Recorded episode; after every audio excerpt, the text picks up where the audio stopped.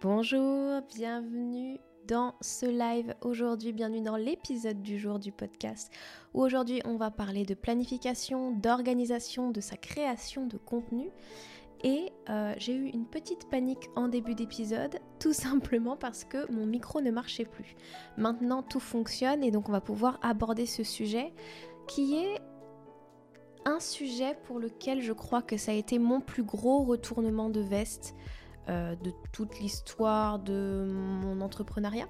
Puisque pour ceux qui me connaissent depuis l'époque de Parole de Yogi, vous savez que euh, quand j'ai débuté l'entrepreneuriat, j'étais très dans la spontanéité, je n'avais pas forcément euh, de stratégie de communication ni même de stratégie de contenu, bref, tout ce qui était planification, j'étais pas forcément pour, je trouvais qu'on perdait en contact avec les gens, etc.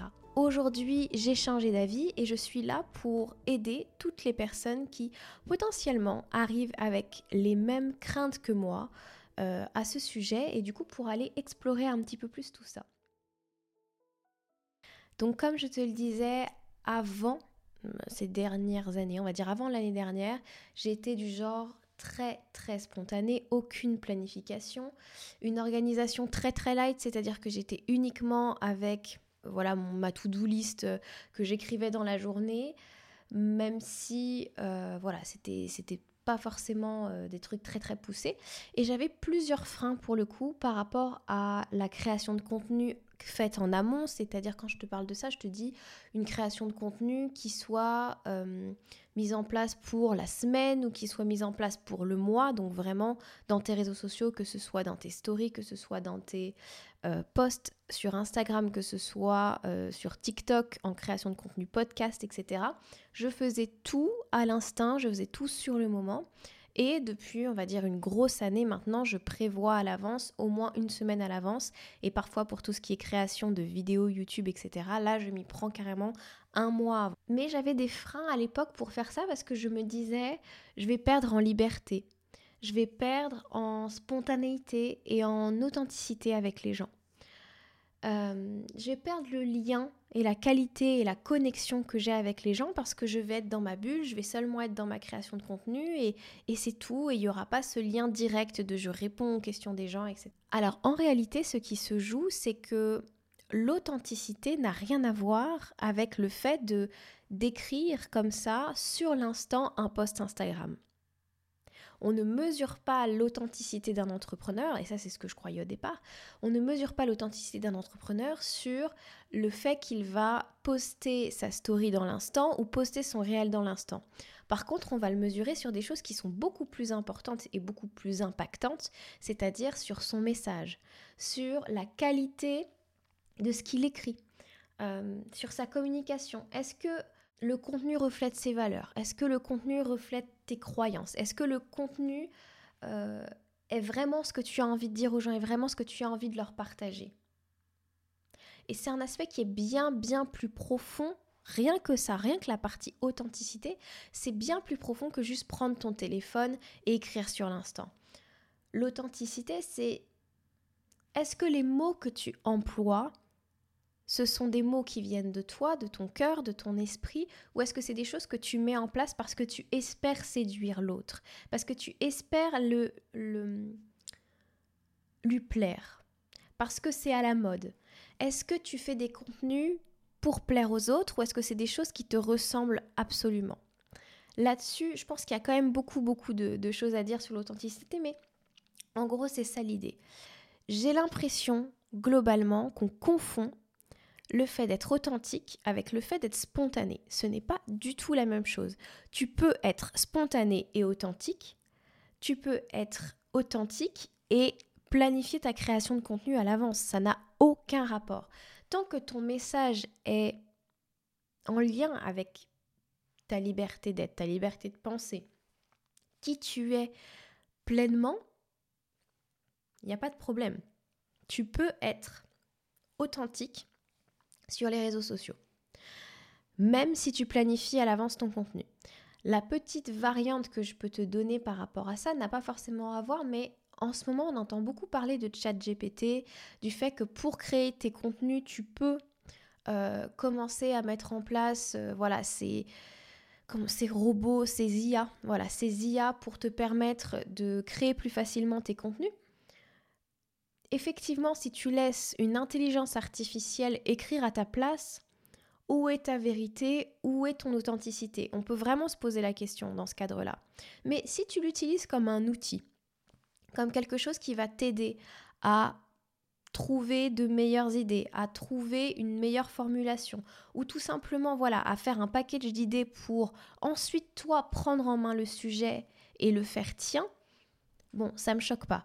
À partir du moment où c'est pas ChatGPT qui voilà, ça, ça reste mon avis, à partir du moment où c'est pas juste l'intelligence artificielle qui crée l'ensemble de tes contenus et l'ensemble de tes produits, où là tu es plus du tout dans une authenticité, mais dans quelque chose qui porte bien son nom, qui est artificiel, à partir de là, je pense que ça ne devrait pas poser problème.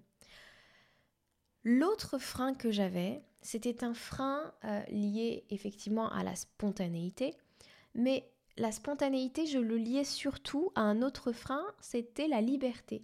Je me disais, je vais perdre en liberté en me donnant ce tel cadre de planification de contenu, en me donnant ce tel cadre d'organisation, et je pourrais plus en sortir.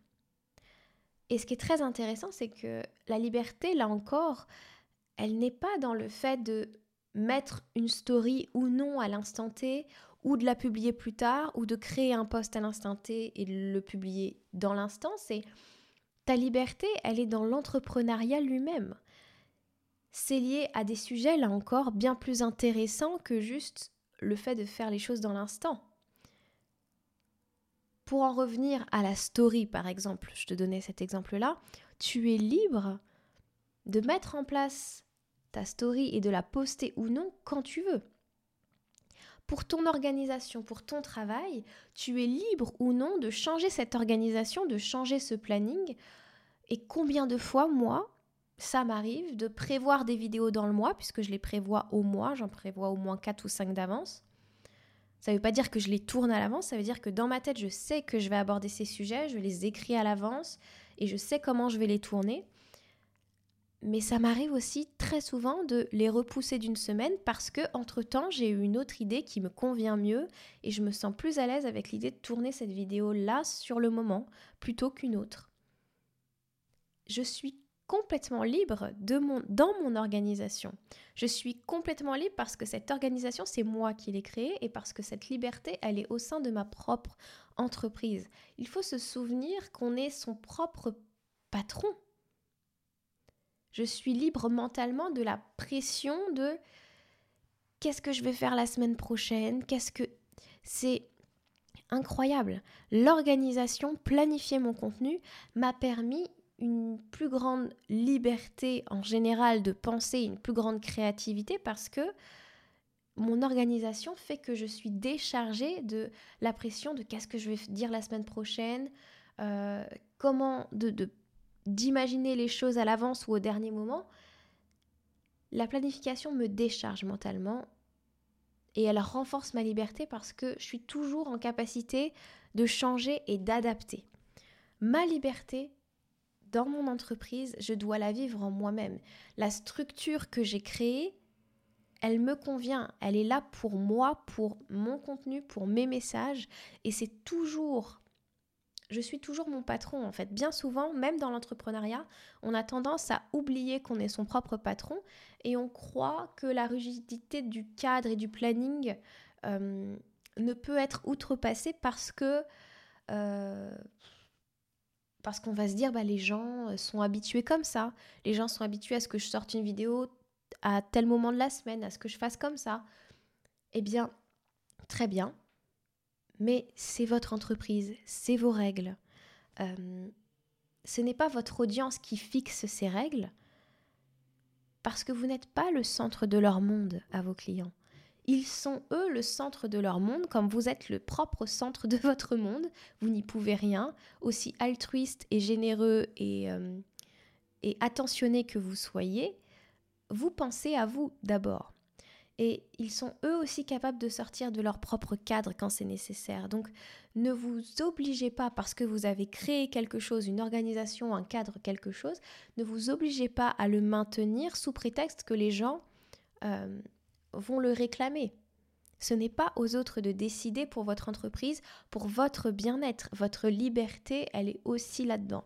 J'ai fait une petite digression par rapport à notre sujet de départ, mais je pense que c'est hyper important de ne pas s'enfermer non plus dans un planning, dans une organisation et de se souvenir que c'est pas parce qu'on a créé un cadre que ce cadre est définitif, qu'il est dans le marbre et qu'il ne pourra jamais bouger. Vous êtes toujours libre à tout instant de votre entreprise de l'adapter, de l'améliorer, de le changer. Et c'est ça qui est intéressant, c'est que vous êtes entrepreneur, c'est le but, c'est vous avez certainement choisi ce métier, enfin ce statut en tout cas pour vous sentir plus libre.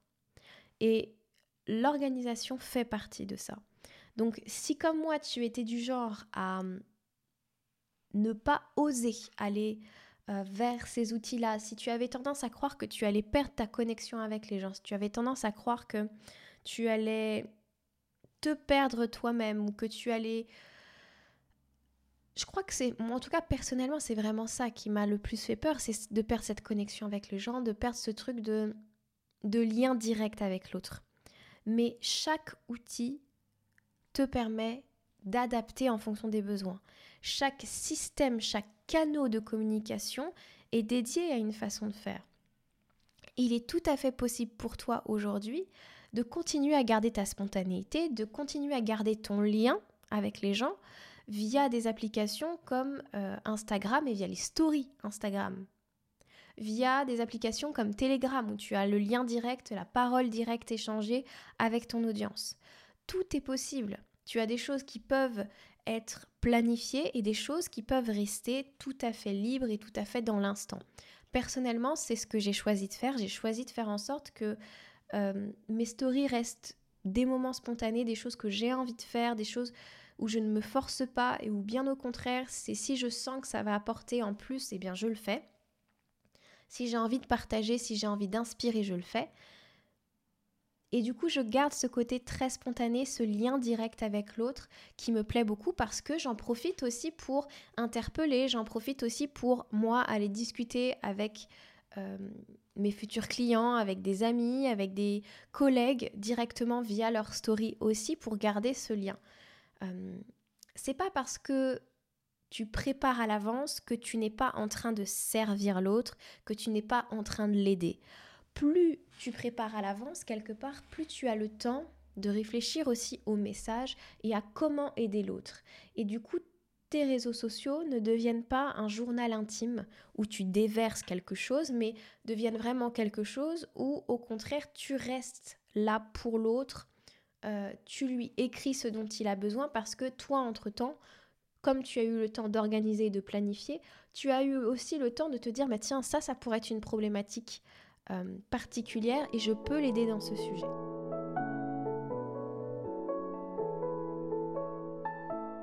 Si comme moi tu avais ces difficultés, euh, ensemble là je peux te résumer un petit peu les gains, on va dire, euh, les apports, les bénéfices que j'ai trouvés aujourd'hui à mettre en place une organisation.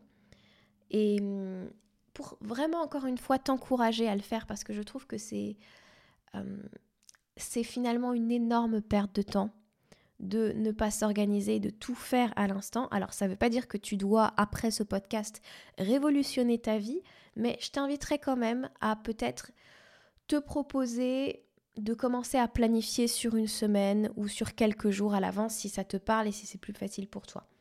En attendant, ce que je peux te dire, c'est que depuis que je fonctionne comme ça, donc depuis que j'ai découvert Notion, qui est un fabuleux outil d'organisation que tu peux euh, faire à ta sauce. J'en parle très très souvent ici. Je me rends compte que j'ai plus de temps. J'ai plus de temps parce que je fais régulièrement les mêmes tâches. Je sais combien de temps elles vont me prendre et surtout, je suis de plus en plus efficace sur chacune de ces tâches puisque j'ai l'habitude de les répéter et plus tu les répètes, plus tu es bon à ce que tu fais, plus tu es efficace et rapide dans ce que tu fais. Donc au final, euh, je me rends compte que même si la mise en place de ça a pu me paraître longue et a pu me paraître euh, être des gros efforts sur le long terme, un an après, aujourd'hui, je gagne énormément de temps. Ensuite, c'est beaucoup moins de charge mentale parce que mon organisation personnelle fait que je note tout au même endroit. Euh, et que en plus, le système que j'utilise, Notion, me permet d'utiliser à la fois ces notes et cette organisation sur mon ordinateur et sur mon téléphone portable. Donc toutes les informations dont j'ai besoin, je les ai toujours sur moi, toujours avec moi. Et ça me permet vraiment, dès que j'ai une idée, voilà, je sais où je le mets, je cherche pas 20 ans, c'est organisé. Et euh, si j'ai des idées de podcast, si j'ai des idées à l'avance de vidéos, je sais tout de suite que je peux les placer quelque part et les retrouver et que j'aurai plus qu'à euh, les planifier un petit peu plus tard dans mon organisation quand ce sera le moment. J'ai toujours la possibilité de créer du contenu spontanément euh, avec les stories, mais exactement aussi comme j'étais en train de te le dire, j'ai une idée qui arrive, je me dis tiens, ce serait super de faire un contenu sur, euh, je sais pas, la publicité, sur la communication, sur n'importe quel aspect. Eh bien, je peux très bien me le noter, je peux très bien me l'écrire au complet et décider de le publier, de l'intégrer dans mon calendrier éditorial un petit peu plus tard. Ça ne change rien à la spontanéité du moment que j'ai vécu et du message que je délivre. Et puis par ailleurs, cette spontanéité, bah, comme je te l'ai dit, on la vit en story, on peut la vivre dans les DM, on peut la vivre très facilement. Euh, et du coup, je pense que ça me permet de créer plus de contenu. Parce que finalement, mon contenu de la semaine, il va être fait, il va être créé. Parce que j'ai fait en sorte de m'organiser de cette façon. Donc mon contenu va toujours être là, il va toujours être présent.